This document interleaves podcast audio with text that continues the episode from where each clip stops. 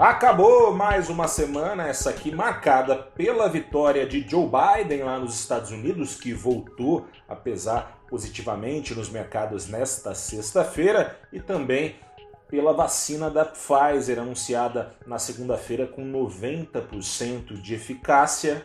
Com isso, ganhos nas bolsas do mundo todo.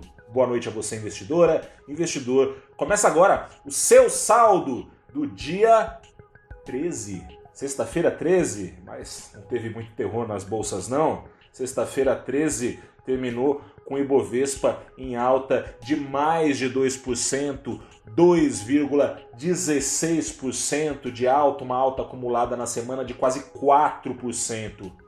O dólar comercial, no entanto, mostrando que nem tudo está salvo, afinal de contas, há uma crise e essa é a maior crise mundial econômica em quase um século. No Brasil, as coisas ficam ainda mais complicadas com os riscos fiscais. O dólar comercial acumulou na semana 1,5% de alta, acabando aos R$ 5,47. Hoje teve uma queda pequenininha, uma correção de 0,07%. Falei que a vitória do Biden voltou a pesar?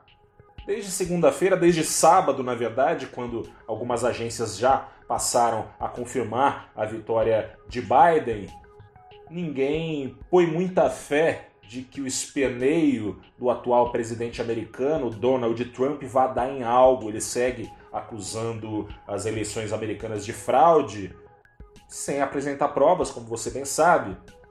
E, enfim, a incerteza que tinha ainda no ar, embora já se colocasse como certo que Biden sairia vitorioso já no final, nos últimos dias da semana passada, essa incerteza saiu da frente, investidores se sentiram mais seguros no mundo todo a tomar risco. Nessa sexta-feira teve um reforço dessa segurança, porque mais agências eh, lá nos Estados Unidos começaram a falar que Biden ganhou no estado do Arizona. Nem todas elas estavam projetando essa vitória. No fim do dia, mais agências também começaram a confirmar a vitória de Biden no estado da Geórgia. Com isso, de novo, teve um ganho de ânimo, digamos assim, nas bolsas do mundo, que ontem você deve se lembrar, na quinta-feira, botaram o pé no freio da animação que vinha desde segunda com a vacina anunciada pela Pfizer com mais de 90% de eficácia, o que assusta o mundo todo. É, bom, nos Estados Unidos acho que já é a terceira onda, né? De Covid-19, novos recordes sendo batidos, as últimas 24 horas de novo foram de recordes de contágio sendo batidos lá nos Estados Unidos, mas com essa confirmação de Biden vitorioso, veio um ânimo apesar do baque tomado ontem pelas bolsas. Aliás, para ajudar a dar ainda mais ânimo nesse sentido de tirar essas incertezas da frente, advogados de Trump, por exemplo, na Pensilvânia, bom, não são mais advogados de Trump, eles estavam defendendo Trump, tentando é, fazer recontagem por lá, eles pularam fora, abandonaram o, ca o caso isso trouxe ainda mais certeza para os investidores de que pode bater o pé Donald Trump, mas é Biden que será o novo presidente dos, dos Estados Unidos em 2021.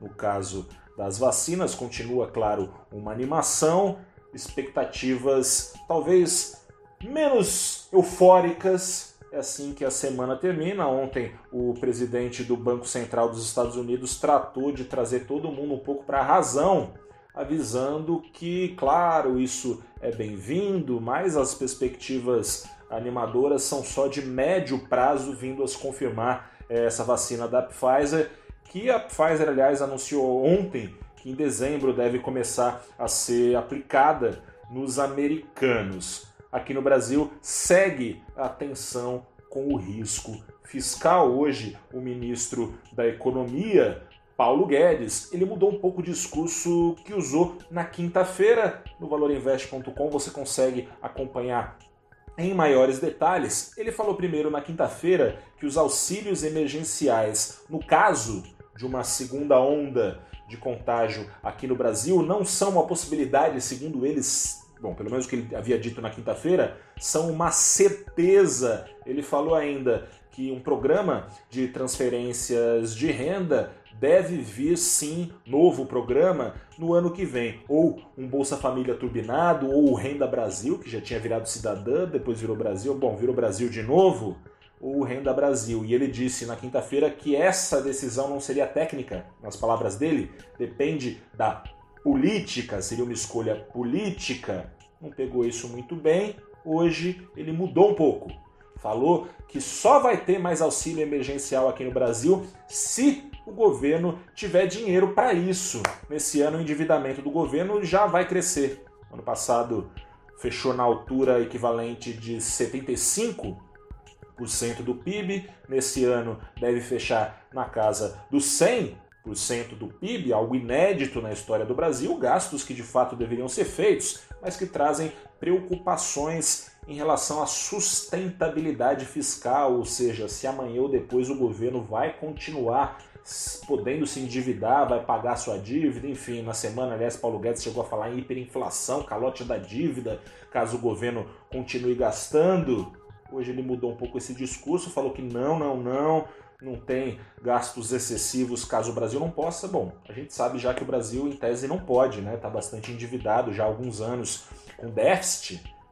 Existe toda essa apreensão sobre essa apreensão, te convido a assistir a live abrindo os trabalhos na próxima segunda-feira, às 8h30. Eu bato um papo com João Guilherme Penteado, ele é sócio e diretor da Polo Investimentos, e também com Luiz Fernando Alves, ele é sócio também e gestor da Versa, do fundo Versa, da Versa Asset. A gente bate um papo sobre os riscos políticos que podem eventualmente frustrar essa expectativa de mais capital estrangeiro entrando na bolsa brasileira. Isso por causa do Biden. Voltando aqui um pouco, saindo esses riscos do exterior, tende a ganhar, tendem a ganhar atratividade as bolsas emergentes, porque quando está tudo muito complicado, quando tem muita incerteza, os riscos que são observados por essas bolsas de países emergentes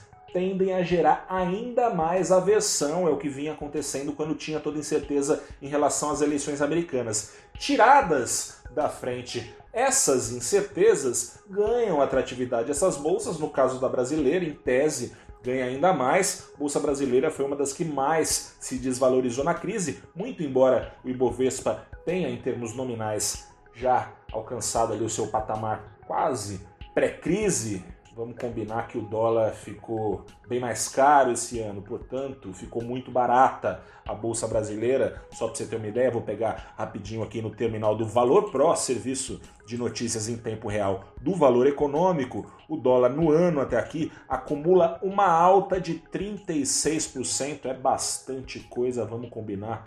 Real foi a moeda que mais se desvalorizou no mundo entre as principais Bolsa brasileira está barata, depende, agora voltando aqui para o risco político brasileiro, depende do risco político barra fiscal não atrapalhar para essa atratividade se confirmar esse fluxo de possíveis capitais vindos dos estrangeiros que estão pulando fora bastante aqui do Brasil no ano, mas que em novembro já tem colocado bastante dinheiro, tá lá no Valor Invest, você acompanha, tem o fluxo atualizado até aqui. Bilhões têm entrado tanto no mercado é, à vista quanto no futuro aqui no Brasil.